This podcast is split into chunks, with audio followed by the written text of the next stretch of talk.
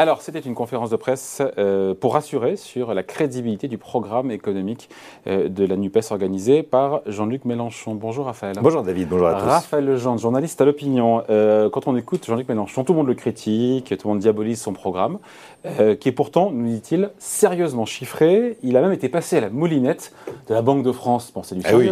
C'est un signe de sérieux où bah je ne m'y connais pas, effectivement. Et oui, Jean-Luc Mélenchon, il aime beaucoup les mots, il s'arrange un peu avec les faits. C'est plus compliqué. Euh, et la conférence de presse hier qui était faite pour parler de son programme euh, économique, dont il trouvait d'ailleurs qu'on n'avait pas assez, qu'il n'avait pas assez créé le débat. C'est pour ça qu'il en a remis une couche hier à quelques jours du premier tour des législatives. Euh, la Banque de France a-t-elle validé son programme? A permis effectivement euh, de faire monter un peu la sauce. Alors un, pour lui, il faut être crédible, c'est important. Donc il utilise euh, la Banque de France et le Trésor, d'ailleurs, ses conseillers, des économistes qui étaient autour parlaient aussi du modèle mésange du Trésor. Alors ça n'est pas tout à fait le cas, il s'arrange un peu avec les faits, déjà sur ce point-là. C'est-à-dire que le modèle de la Banque de France, le modèle économétrique qui permet en rentrant des hypothèses d'un côté de sortir des conséquences macroéconomiques de l'autre n'est pas public. Ah. Ce qui est public, c'est une note de deux euh, excellents économistes, euh, Jean-François Ouvrard et Pierre Aldama euh, de la Banque de France, qui ont publié début 2021 une note sur leur blog donnant quelques clés, si vous voulez, un peu grossières du modèle économique. Et donc, les économistes qui accompagnent Jean-Luc Mélenchon se sont servis de ces quelques entrées pour faire euh, ressortir euh, de leur modèle le fait que, en mettant 250 milliards d'euros de dépenses publiques, on ressort avec 267 milliards si d'euros si vrai, de recettes. C'est très bien, c'est fabuleux. Eh ben, c'est formidable. Plus on dépense, plus on gagne de recettes. C'est un modèle assez magique. Je peux vous dire que si c'était le cas en France, qui est déjà le pays le plus dépensier au monde, eh bien, on devrait avoir un niveau de recettes absolument extraordinaire. Il se trouve que ça n'est pas tout à fait euh, le, cas. pardon, ce chiffre de 267 milliards de recettes à la sortie quand lui injecte 250 il est milliards totalement, Il est totalement sujet à caution. Tout dépend où l'on met d'abord euh, cet argent. Euh, il n'y a pas que de l'investissement productif. Vous savez, la dépense publique, c'est toujours pareil. Tout dépend ce qu'on en fait. On est loin de faire de l'investissement public euh, productif pardon, sur 250 milliards d'euros. Vous avez là-dedans l'abaissement de l'âge de la retraite qui coûte 70 milliards entre 70 et 100 milliards sans que cela ne rapporte grand-chose aux caisses de l'État, l'augmentation des minima sociaux, l'augmentation du SMIC, etc. etc. On n'est pas euh, sur 200 euh, milliards de construction d'usines qui rapporteront des recettes fiscales par la suite. Donc ce chiffre, on peut très nettement en douter. Effectivement, la logique de Jean-Luc Mélenchon est assez simple.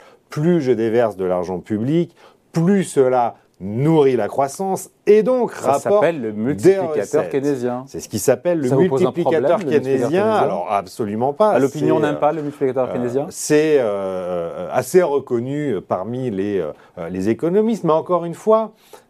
Jean-Luc Mélenchon, qui parle de ce multiplicateur keynésien, très bien si ça rentre dans le débat public, oublie de donner l'ensemble de la vérité autour de ce multiplicateur. Alors, à NUPES, ils ont calculé que euh, le multiplicateur serait de 1,2. C'est-à-dire que quand on met 1 euro d'argent public, ça rapporte 1,2 euros d'investissement privé, de recettes, de croissance, de création de valeur. Encore une fois, euh, c'est vraiment sujet à discussion parce que quand vous augmentez les minima sociaux, euh, c'est pas ça qui crée de la valeur. Ça peut faire un peu de consommation.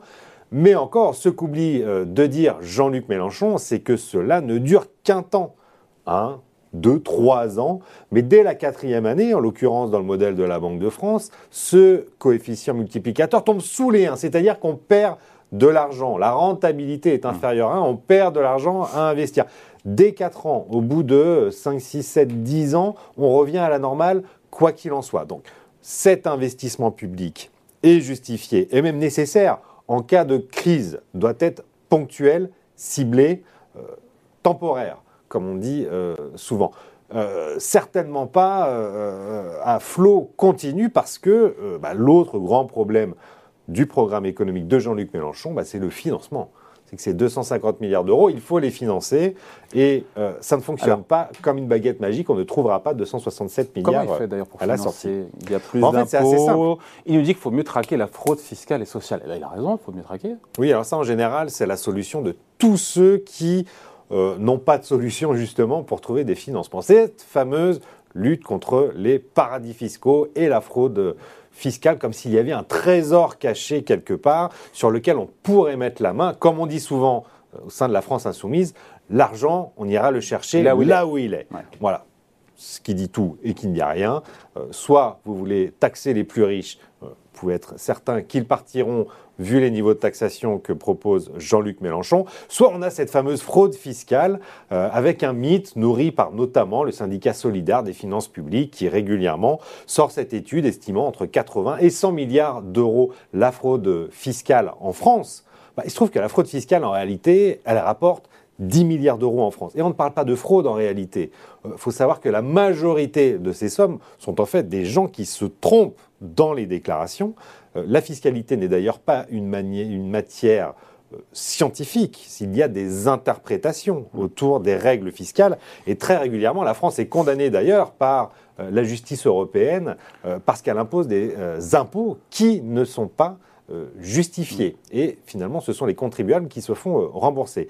Donc, cette manne sur la fraude fiscale, elle n'existe pas. On a renforcé les moyens techniques, euh, financiers à la DGFIP, l'administration en charge du contrôle fiscal. On est passé de 9 à 11 milliards euh, Mm. de collecte. Ah, Euh, pas. Mélenchon parle de 100 milliards sur l'ensemble du globe, euh, ce que prévoit l'OCDE avec Ouais. cet accord minimum de, sur l'impôt sur les sociétés qui va quasiment éradiquer l'optimisation euh, agressive, trop agressive. C'est entre 300 et 400 milliards pour toutes les multinationales. Entre 300 et 400 milliards. Donc je ne pense pas que la France cumule à elle seule 100 milliards de fraude fiscale. Donc c'est un peu la recette magique. Euh, L'argent, Hmm. Comment il j'irai chercher là où il y en a. son programme? Alors vous Ou avez deux choses. à- est-ce qu'il cherche à le financer d'ailleurs hein Euh, si vous prenez son calcul, très simple, je mets 250 milliards d'euros de dépenses publiques, je multiplie par 1,2 pour avoir ma croissance, ma création de valeur Ouais. supplémentaire. On est autour de 300 milliards. Bon, en France, on est à un taux de prélèvement obligatoire, déjà le plus élevé euh, au monde, aux alentours à un peu moins de 50%, 46, 44%. Donc vous prenez un peu moins de la moitié de ces 300 milliards, c'est moins de 150 milliards d'impôts euh, et de recettes de prélèvements euh, sociaux, de recettes sociales, moins de 150 milliards. Il reste donc plus d'une centaine de milliards d'euros qui seront en hausse d'impôts sur les plus riches, nouvel impôt sur la fortune. Alors cette fameuse lutte euh, contre euh, les euh, fraudeurs fiscaux qui ne rapportera pas grand-chose. Et par contre, ces hausses de fiscalité, ce double choc de 100 milliards d'euros, c'est deux fois le choc fiscal de François Hollande. hein. Mm. Euh, un, il ne le trouvera pas que sur les riches pour payer autant d'impôts. Il faudra forcément cibler les classes moyennes. Et je doute de l'acceptabilité sociale euh, d'un tel assommoir fiscal quand on voit qu'avec 50 milliards de hausse d'impôts sur les ménages, François Hollande euh, a déjà eu euh, les bonnets rouges. On a eu ensuite euh, les gilets jaunes avec la taxe carbone qui représentait beaucoup moins. Donc, euh, Donc la faisabilité ouais. de ce programme est questionnable. Beaucoup d'impôts, donc en plus, notamment pour les aisés, pour les plus riches, pour les entreprises, beaucoup plus de dépenses publiques, la retraite à 60 ans, des prix qui sont bloqués. Si tout ça était appliqué, euh, s'il était euh, Premier ministre comme il l'ambitionne, Ils assument, en tout cas, euh, à la NUPES, à la France Insoumise, de créer un bras de fer au niveau, au niveau, européen, parce qu'on aurait effectivement d'abord une situation en interne assez explosive au niveau social, bien sûr, mais au niveau européen également. L'explosion de ces dépenses pour Jean-Luc Mélenchon doit être financée aussi par la Banque Centrale Européenne. Nos partenaires européens, évidemment, ne seraient pas, euh, euh, ne seraient pas d'accord. Personne n'applique une telle politique en Europe et ça n'est pas pour rien.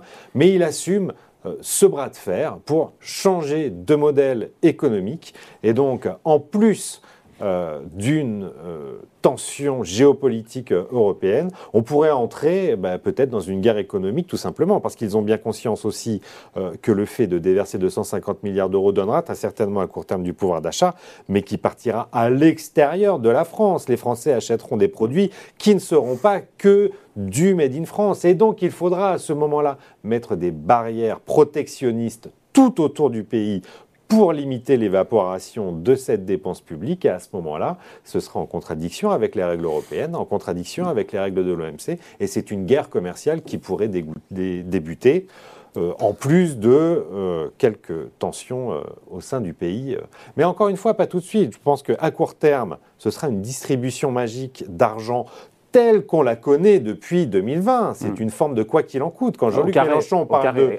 mais pas tout à fait. Parce que quand Jean-Luc Mélenchon parle d'une hausse de 250 milliards, c'est une progression de 15% de la dépense sur son quinquennat. Eh bien, figurez-vous que c'est exactement ce que l'on a eu, c'est un peu plus, 16,5 euh, euh pour être précis. Mais c'est exactement, presque exactement, un tout petit peu plus que ce qu'on a eu sous le quinquennat d'Emmanuel Macron. On a quand même eu Prenez 2017. 2021, on attend les chiffres de 2022, on est sur une augmentation de 14%, on n'est pas loin des 250 milliards d'euros, effectivement, avec une crise sanitaire, un plan de relance, un plan d'investissement 2030. On est d'accord, sauf que le quoi qu'il en coûte qui devait euh, stopper dès début 2021, souvenez-vous de Bruno Le Maire, Olivier mm. Dussopt, budget, qui affirmait que le quoi qu'il en coûte, c'est fini. Euh, ce matin même et hier encore, la Première ministre Elisabeth Borne a annoncé certaines mesures du paquet pouvoir d'achat qui arrivent euh, là fin juin, début juillet. On est sur des sommes qui sont euh, nettement qui sont supérieures à ce qui avait été arbitré il y a deux jours encore, par exemple, sur les retraites, plus 4% d'augmentation des retraites. on va avoir l'augmentation des fonctionnaires, des minima sociaux, moins d'impôts avec la suppression de la redevance télé. Bruno Le Maire, ce matin, a annoncé L'indexation du, barème. de l'impôt sur le revenu, c'est un pot technique, mais qui permettra de limiter les hausses de revenus, de, les hausses des recettes fiscales sur l'IR, donc de, de, limiter la pression fiscale, c'est très bien, mais en continuant à augmenter comme ça les dépenses, nous restons quelque part dans le quoi qu'il en coûte pour lutter cette fois-ci contre l'inflation, mais plus de dépenses moins de recettes, on a quand même une quadrature du cercle budgétaire qui ne sera pas facile à résoudre en fin d'année. Voilà, merci beaucoup. Explication signée Raphaël Gendre, journaliste à l'opinion. Merci Raphaël. Merci, à bientôt.